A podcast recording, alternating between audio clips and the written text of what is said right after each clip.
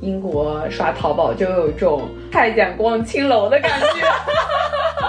我的老板就经常跟我说的一句话就是：“你要打痛点。”看到一些广告词，我会专门想，嗯，他这个痛点打的挺到位的，但是我不会买。就是我是觉得，因为它这个标价。它是让你够得到的，不是说我们用蓝妹儿就是一个高阶层、高阶级的标志，也不是说我们降级用几磅的洗护就是一个聪明内秀的选择。没错，嗯，最重要的是，我们应该懂得怎么在这种大浪淘沙之中选择真正适合自己。没错。我是紫薇，我是没事儿就想哈哈哈，看似很 E 的 INFJ。不要问我记不记得大明湖畔的夏雨荷啊，这块儿咱失忆了。我是七，喜欢搞艺术的设计工作者，思想的巨人，行动的矮子，嘴强喜剧王者，俗称拖延症。Hello，大家好，今天这一期呢，我们想跟大家聊一下消费观念的。话题，因为这两年我觉得消费降级真的非常火，就是总是刷到这个关键词。对，除了消费降级，其实还有一个新词叫做新节俭主义，说白了其实就是省钱呗。我们一开始想聊的还是说消费降级，但是后来我们发现，关于这个 topic，我们聊下来会觉得，其实我们主要的观点并不是说要降级，我们还是需要有一个。更新的消费观，更能独立自主的一个消费观。对，不要盲目的花钱。紫薇，我听你说，其实你在国内到来英国以后，我的消费观变化了很大，变化非常大。就高中之前，大家都穿校服嘛，然后也没有机会打扮。后来上了大学本科的时候，我就特别特别的喜欢化妆，我就必须得用那种贵价品牌。但是我用完之后，有一段时间，我的脸上就是开始疯狂爆痘。去那个医院检查，人家跟我说 我的脸是因为营养过剩。所以到后来我就发现，其实贵的并不是适合自己的。而且那会儿我我开刚开始化妆的时候，我就特喜欢买口红，关键都用不完，有好多根儿都就那种唇釉直接都发霉了。最后现在想想真的是非常浪费啊。但 现在我主要就是。更看重的是性价比和成分吧。对这个，我的变化还是挺大的。来到英国之后，我的护肤品除了嗯精华和眼霜之外，基本上没有再超过三十磅的了。其实我的观点没有，我从小到大不会有太大的变化。我觉得我很小的时候，我那会儿喜欢买文具，嗯，就特别喜欢攒那种本子啊、橡皮、贴纸，也不用。我到现在回家，我收拾还有两大箱，就是就新新的那种本，就觉得很好看。嗯，但是我真的是很小的时候，我就是会自己存钱，然后我会给自己一个计划，就我我会有一个 plan。我每个新的学期的时候，我会去拿出来大概四五百块钱这样，然后去买所有新的文具。嗯，初中初疯狂初中我会觉得大家可能都爱买买鞋、买鞋、买衣服、买书包。对对对，但是我觉得，就是上了大学之后，可能也是因为我们接触到了那些代购啊什么的，因为我朋友圈里面加了很多代购。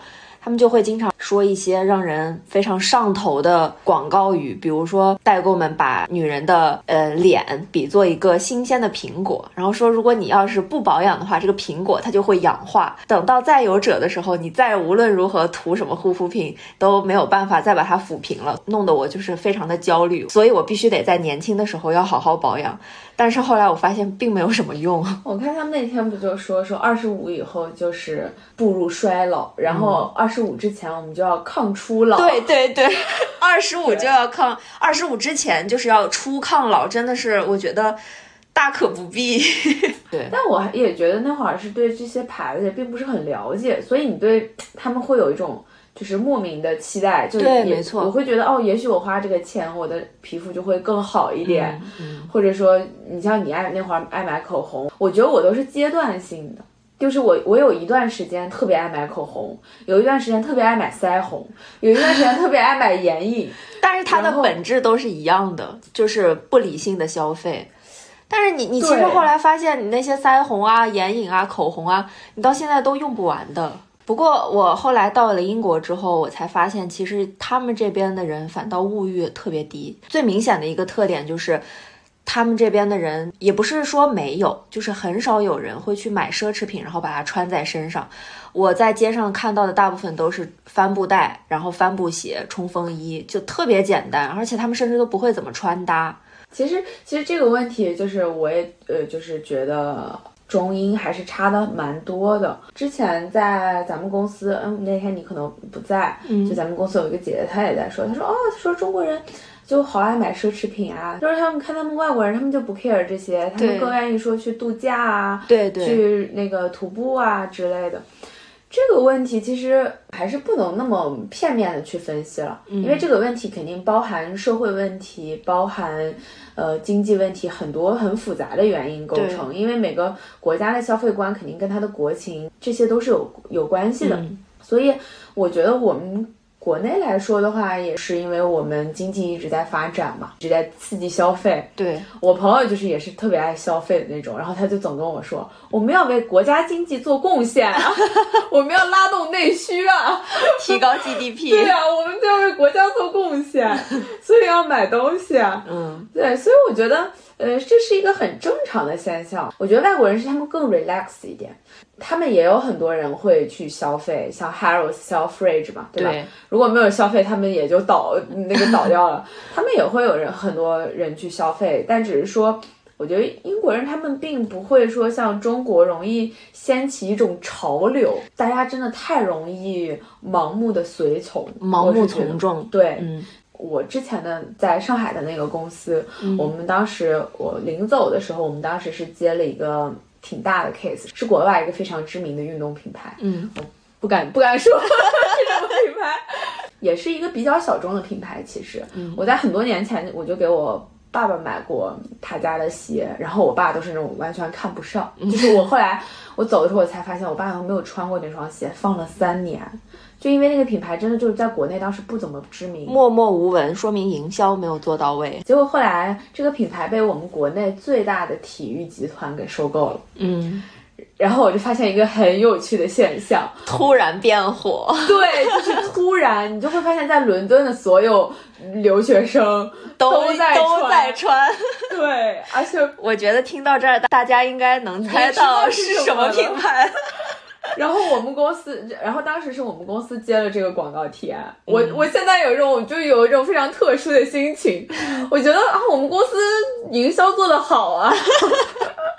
另外一家公司，我也是做 marketing 嘛，然后我的老板就经常跟我说的一句话就是：你要打痛点，你 你如果不打消费者的痛点，你就没有办法去营销这个，你就没有办法卖你的东西。对，所以这个痛点真的是很重要。所以这个时候你就会反思你自己，对你有没有发现，你是不是陷入了那个痛点当中？就是你前几年，就是像你代购跟你说啊，你的脸就会像苹果一样皱掉，就打到你的痛点。对，没错，我觉得他们营销真的是做的非常到位。但是其实总总的来说，我们中国的发展，也就是从改革开放之后，然后一直到现在，其实加起来，也，也没有二十四十多年吧，加起来也就四十多年的这个时间。但是其实主要就是说。从九七年吧，还是几年？这些大概就是我们出生那年开始，嗯，一下子这二十年，中国的经济增长飞速发展。而且就是我在这期播客开始之前，也是 search 了一些文献和资料，然后有一个叫三浦展的这么一个日本的作者，他写了一本书，叫做《第四消费时代》。然后在这本书里呢，作者将这个日本的社会从一九一二年开始就分为了四个消费阶段，呃，其中前两个呢是一个是少数中产阶级享受性的消费，然后第二个阶段是呃经济高速发展的这么一个时代，所以就是以家庭为中心消费。那其实这两个阶段对于对于我们现在的生活来说，其实是比较久远的了，所以就暂时没什么参考价值。然后第三个时代就是。嗯，消费开始注重那种个性化，就是你通过你买的东西，然后要体体现你自己的 special personalization。在这个时期呢，人们就开始疯狂的购买各种各样的奢侈品啊，或者是，总而言之，就是能任何能展现你身份或者是个性的东西。对。然后第四个时代就是共享经济时代，其实人们会更在意的是一些。嗯生活的体验方面的。对对，就像你，我觉得很多时候。因为我们真的是穷过来的嘛，就是虽然我们没有体会过那个时代，但你想我们父母那一辈，他们也是，包括我爷爷奶奶，他们有时候跟我聊，就会说，他们从来没有想过，就我们能是现在这个生活。然后对于父母这一辈来说，他们也是，为什么？你像我们中国人就喜欢买。进口车喜欢买一些豪华车的品牌，嗯，其实也是我们对国外的东西都会有一种新鲜感，有一种向往。对，就是我们会觉得哦，它因为包括我们从小的观念就会觉得哦，国外就是比我们要新，就是比我们要发达、更先进，嗯，所以我们那会儿会很崇尚说哦，我们要去购买更新的东西，谁谁都是这样嘛，我们要想买更好、更。更新的东西来体现我们现在的生活水平，对，来体现自己目前的阶级，对，可以这么说。可以说我们已经步入了一个啊更好的生活，嗯，对。但是其实这一点我跟我男朋友也有聊过，就是我们俩真的是消费观念其实差的非常大，你知道？我知道。对他们外国人每天中午就是吃 meal deal。这里要科普一下，什么是 meal deal？就是在英国的各个超市里面会有三点五磅到四磅左右的一个三明治组合套餐。对，然后这个套餐里面涵盖的是一个三明治，呃，一个 snack，一个小零食，然后还有一个水果或者是一杯饮料。对，然后就非常的便宜，折合人民币的话应该是。三十多，差不多，嗯，三十多人民币。这还是涨价以后，对，涨价以后的价格。加上他也是一个工科男，他不能代表全部的英国人啊。首先是这，这是一点。但是他真的是那种一双鞋他会穿很多年，就是他自己的消费真的是会。很节俭，但是我会觉得那种 culture shock 非常大。就比如说，像我昨天去跟我初中同学我们吃饭，然后中国的男生就是那种菜单上来，所有肉全部点一遍。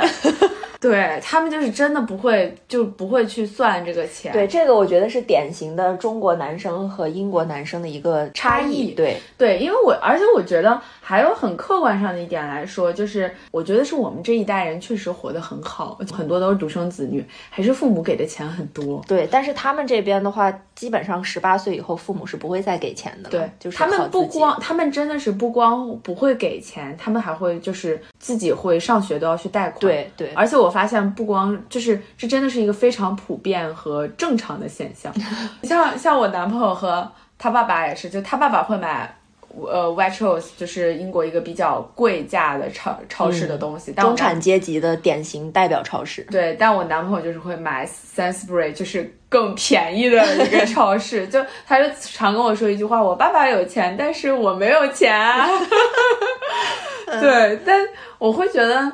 跟我们的消费观念差蛮多的。嗯，虽然说我们都是消费，但是中国人的这种消费观念，其实我觉得更多的还是在物质层面上。这呃，我我在英国待这几年，给我最大的感触就是，他们更注重的其实是生活的体验和精神层面上的。比如说，他们会花更多的钱去看展、看歌剧、看音乐剧或者演唱会。呃，或者是去旅行，而且他们这边确实是旅行也比较方便嘛，租个房车什么的，他们比如说带个皮划艇之类的，他们会把钱花在这些方面。但是我们更注重的是。就是物质层面，比如说买包啊、买衣服啊、买奢侈品。有有一句话嘛，经济基础决定上层建筑。对，就是我们要先满足了我们的物欲，我们才能去追求精神上的层次。对，嗯，其实我觉得就是刚刚我提到的那个三浦展那个第四消费时代，我总结了一下，如果它这个消费的呃这四个层面，对，如果要是折射在我们个人的生活上的话，其实我觉得是一个金字塔型的。比如说第一层。我们首先，对我们首先要满足自己的这个衣食住行，就是要满足温饱嘛。然后第二层再高一层，就是要参与社会生活的时候所需的一些商品，比如说电脑、手机这种电子产品。对，还有之前结婚的时候，就老一辈结婚的那种老三件儿。对，再高一层就是个性展现个性化自我的一些商品，就比如说我刚刚提到的名牌啊、奢侈品之类的。然后最高一层金字塔顶端的应该就是自我启蒙类的消费，比如说呃把这些钱拿去发展兴趣爱好，更加注重精神层面的那种熏陶啊、培养之类的。那么我们目前为止还是在三到四的这么一个进阶的阶段，所以有一部分人会更注重物欲，但是有一部分现在的年轻人，他们也逐步的开始向物质到精神层面这么一个转变了。而且我觉得中国肯定我们下一个方向还是往这个方向走的，因为我们在不断的前进嘛，我们现在还没有完成真正就是说发达的这个阶段，嗯对，所以我觉得很正常，我们有这个盲目消费的这个 时期也非常正常。对我来说的话，其实是你真正的你用完那些比较贵价的东西，你买过这些东西，你的物欲得到满足以后，你才对，发现没错。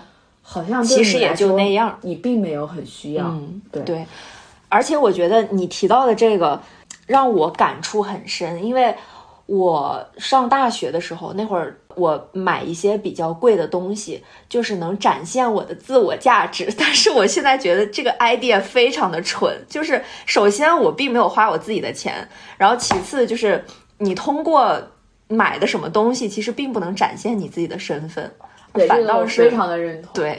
我觉得任何的物质上都不能去衡量，作为衡量你个人价值的一个标错，准。没错，我觉得但但是但是我觉得大家都会有那种找不到自我认同的时候。嗯，这个很正常。对，就大家都会想说，能不能通过这件东西来提提高我自己的价值？对，其实现在是一种很多我们现在年轻人的一种共通的想法，就是他们会通过一些贵价的东西，然后来展示自己的身份，或者是来体现自我价值。不排除你需要用一些比较贵价的东西去应付某些正式的场合，但是更大部分的情况下，你拥有的奢侈品其实并不代表什么。而且这个就让我想到了一个例子，就是咱们前几年很火的一部剧叫《三十而已》，然后那部剧里面那个顾佳，她不是为了挤进那个太太圈，去买了一个我记得好像是限量款的，也不知道是什么皮的爱马仕包。然后他甚至都刷爆了他好几张信用卡去买凑钱买那么一个包，然后就为了混进太太圈，但结果怎么样？还是被太太圈里面的人坑了。就是人家并不会因为你拥有这么一个就是限量款的包，然后会把你接纳到人家这个圈子里面来。我说实话，其实我们一直在，因为我是学设计嘛，嗯，呃，我对时尚和潮流也略有略知一二。对它每个品牌的精神内核，大部分都是高定。嗯它这个品牌之所以能称之为品牌，是他们在他们的秀场每一季每一期出的这个服装是真的有他们的设计精神在的。嗯，这也是他们品一个品牌的内核。对，所以其实很多时候，呃，我们知道的鞋包，你你其实你仔细观察，你就会发现，任何品牌当中鞋包配饰类的东西，一定是价格是最最低低的，嗯，对于，所以对于呃很多人来说，我觉得对是对于中产来说啊，我不知道这个话说的是否偏颇，但是呃我是这么认为的，嗯，就是呃这是对于我们中产来说最容易触及到的，我就是我是觉得，因为它这个标价。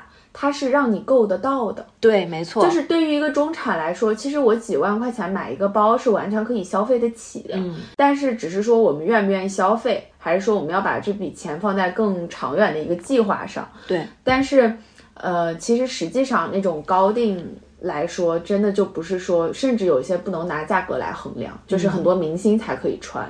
明星都是借的，对，然后很多、很多他们这些品牌都会把他们这些服装去送送到这些像 Old Money 啊，他们这种家族。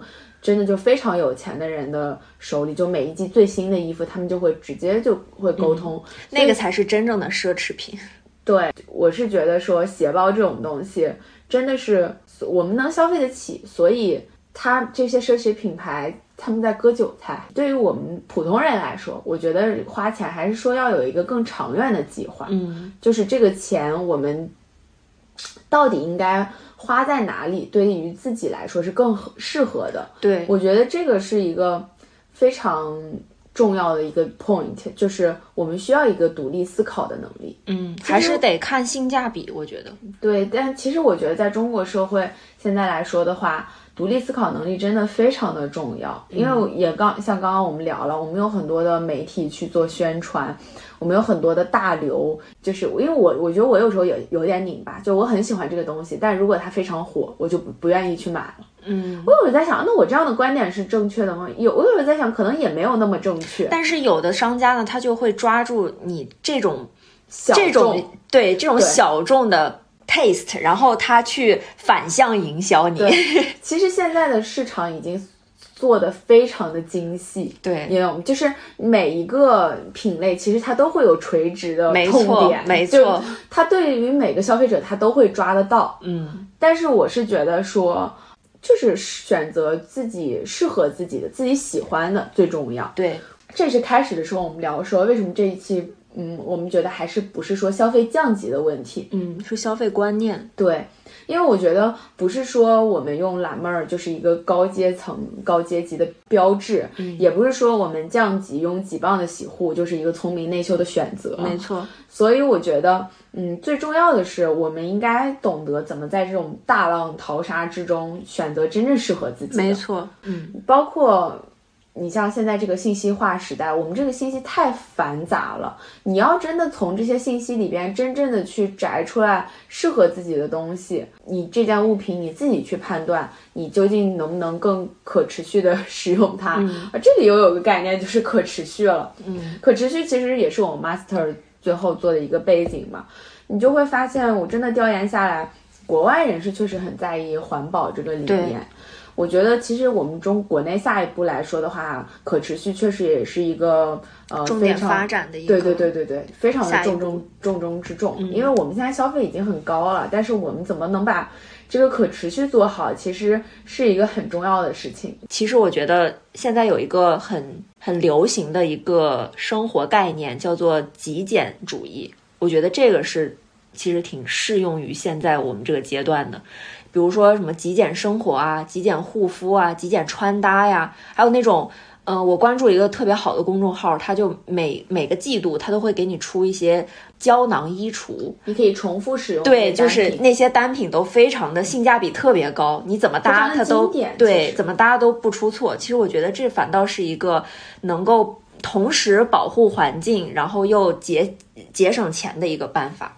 就是可能我们真的不需要买那么多东西，我们需要的其实真的没有那么多。对对没错，所以我觉得很多时候，呃，还是要就是我们都要去买一件东西的时候，都要好好去想一想，思考一下，理性消费。不 要不要冲动消费。对，你像，哎，说说到可持续，我觉得还有一个事情，我觉得我们可以教给大家，就是在伦敦非常发达的一个产业。vintage。我相信大部分的英国留学生来了这儿，多多少少都买过 vintage，因为真的太好买了。确实，这个是一个非常，我觉得是一个很好的可持续的一个理念。对，没错，而且最重要的是，它还它在 sustainable 的同时，它还满足了你想要小众化的一个心愿，因为 vintage 大部分都是孤品。对，非常个性化。我觉得这个如果真的做好了，真的是一个很好的一个概念。就对对于我们来说，就像你说的，它能满足我们的个性化需求。对啊，然后呢，又能就是可持续，对环境又好。对然后价格上呢也不太贵对，也会低很多。嗯，我觉得消费其实说白了，我们到最后其实还是像你刚刚说的阶段的问题。我们现在可能说大家都在随大流，我觉得下一步应该就是大家都会去追求自己的对，这是一个过程。是，我觉得其实我们这些年这种经济的快速增长，包括就像你刚刚说的这些各种消费的陷阱，能说是陷阱吗？嗯，其实很大一部分原因还是因为我们电商啊，就是我们电子经济发展的太迅速了。，对，就是其实你没发现国外他们的电商其实和我们还是不太一样。嗯，他们电商也很方便，但是你不觉得它跟我们就是跟我们的淘宝真的还差很多？有有点不太一样，就是它这个套路不太一样。对他，我觉得他们会更简单了。不过你知道，外国人本身他们就算不明白，我觉得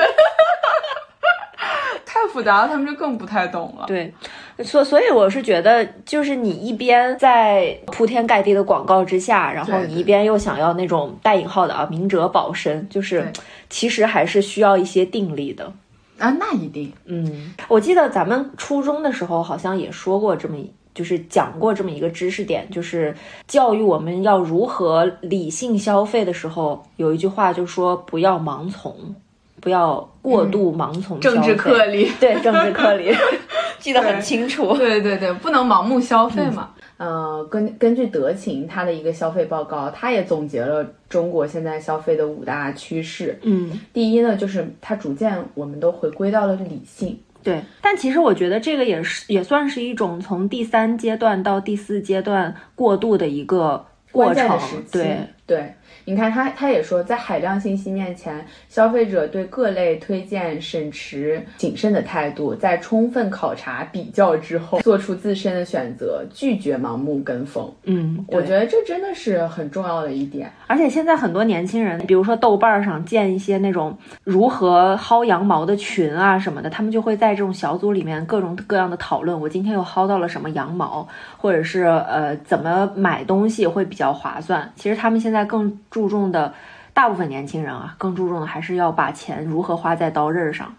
是的，是的，就是如果还是在上学阶段的学生，我希望听到我们的播客，还是可以说真正的就是更理性的消费。对，就是真的要把这个钱投资在自己的学习上。对，其实，嗯，你一说到这个，我有一句话，就是可能有点老生常谈，也可能觉得就是大家听起来会有一些教条主义。长大了之后再回头看。初中、高中、大学那些阶段，我真的觉得就是为自己谋一条出路，比 买任何的东西都重要。这是一个老阿姨的经验，这都是学姐们的血泪史。我也觉得，就是尤其你不觉得咱们上学那会儿，初高中那会儿，都觉得学习好什么玩意儿？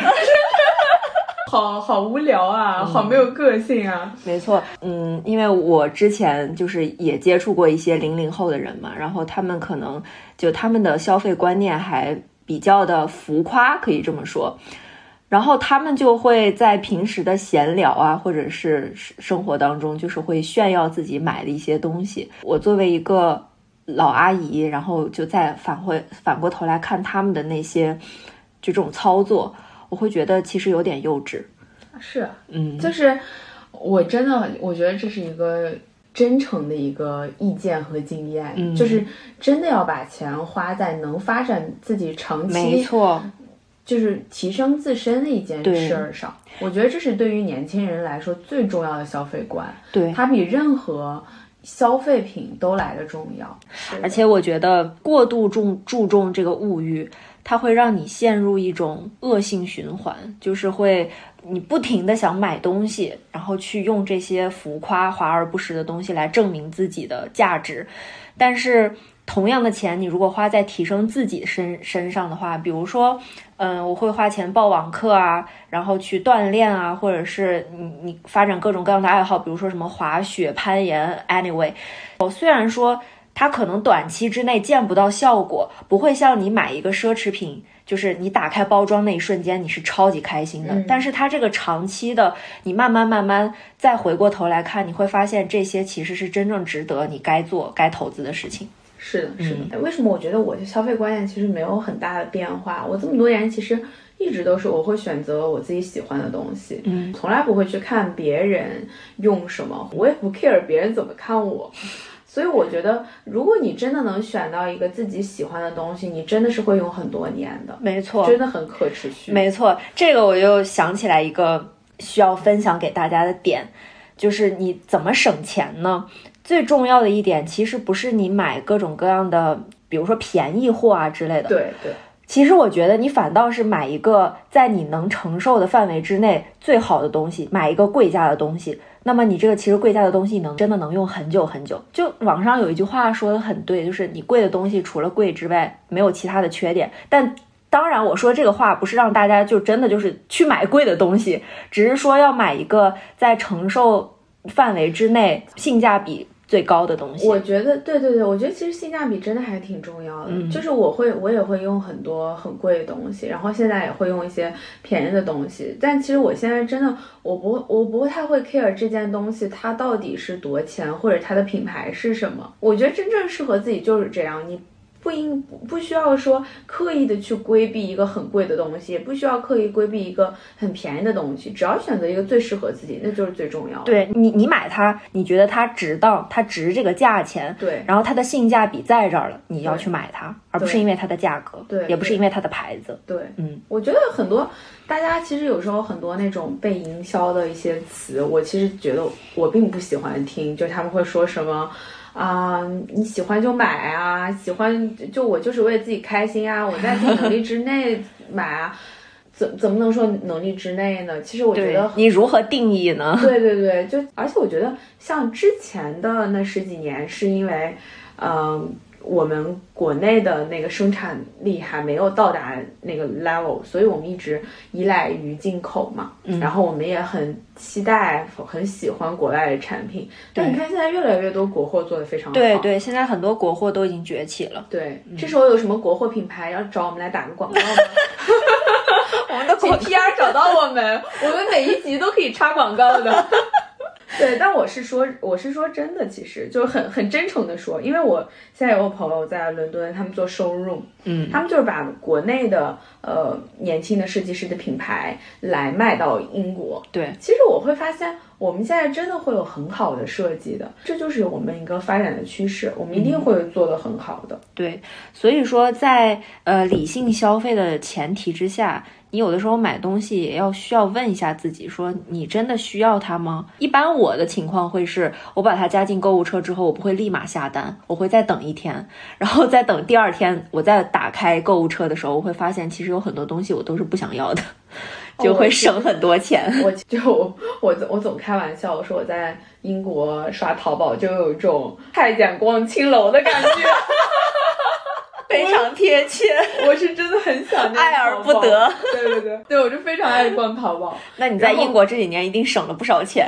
就我会逛一个东西，我就会把它放到收藏夹，嗯，然后如果真的非常喜欢，就会把它放到购物车。对，然后呢，我其实不太会是，我跟你一样，我不太会是立马下单那种，嗯。我一般会攒到一个就是一个活动，就比如减多少多少钱的时候，然后会觉得，哎，比如这个月我说我是有计划的花钱，就没有超支的话，我就会。给自己留这么多预算，然后嗯哎，我去大概买一个多少钱的东西对对回来，这样。对，其实我觉得这是一个比较理性的消费方法。我现在觉得发现可以更理性，就不要买。但是不要买，其实有的时候你也是反人性的，因为有的时候真的很想花钱，你控制不住自己也没办法。对我朋友也跟我聊，他也是跟我比较像一个人，就他可能除了吃，他也没有什么别的爱好，然后就是爱买东西了，嗯，所以他就说，买东西很大程度上也是缓解他压力的一个方式。对对，我觉得就每个人缓解压力的方式不一样吧，就。现在这个社会，我们的消费的领域太多了，对每真的没有人能做到每一个领域都去消费。对，没错就，真正的就是随心所欲的财务自由。就你只要花自己开心就 OK 了。就是我们还是要更切实的往前走。嗯，嗯没错。而且我觉得聆听一下自己的内心，这个这个话说的好像有点鸡汤啊，就是你聆听一下自己的内心，然后你会发现找到一个你自己真正喜欢的领域，然后你往里去投资或者是花钱的话，其实是比盲买要开心太多的。要找到一个嗯自己的兴趣，就像你说自己的兴趣和方向。唉，就是不要听那些 slogan 啦。虽然我是做广告行业的，这 个搞得我就很尴尬。对，对，真的就是我们作为呃从 marketing 和广告行业，会觉得有的时候真的是不要轻易的相信那些商家的话。对，因为我我之前跟我副总监其实都聊过，他说真的是做这个行业做太久了，所以他反而越来越没，有无欲欲无。求。对对对，而且有的时候我就是会看到一些广告词，我会专门想，嗯，他这个痛点打的挺到位的，但是我不会买。哦，其实我们当时做的那个品牌，他跟我们讲说，他们想对标爱马仕。哦，真的吗？这个品牌已经可以对标爱马仕了真的了。真的，当时天呐，当时我们就我们公司里我们就开玩笑哦，我们一直以为人家的目标客户是我们，后来发现哦，我们不是人家的目标客户。嗯，所以在节目的最后，也不知道大家猜出来这个品牌是什么没有？啊，所以 anyway，这就是我们今天的这一期话题。对，我们就是浅谈浅聊一下这个消费观，还是更希望年轻人们能更理性、更理智。，对，然后如果工作了以后的人，我们就是更独立。不要盲从，千万不要盲从。对，嗯嗯，谢谢大家，这一期就到这里啦，感谢聆听，下期再见。拜拜。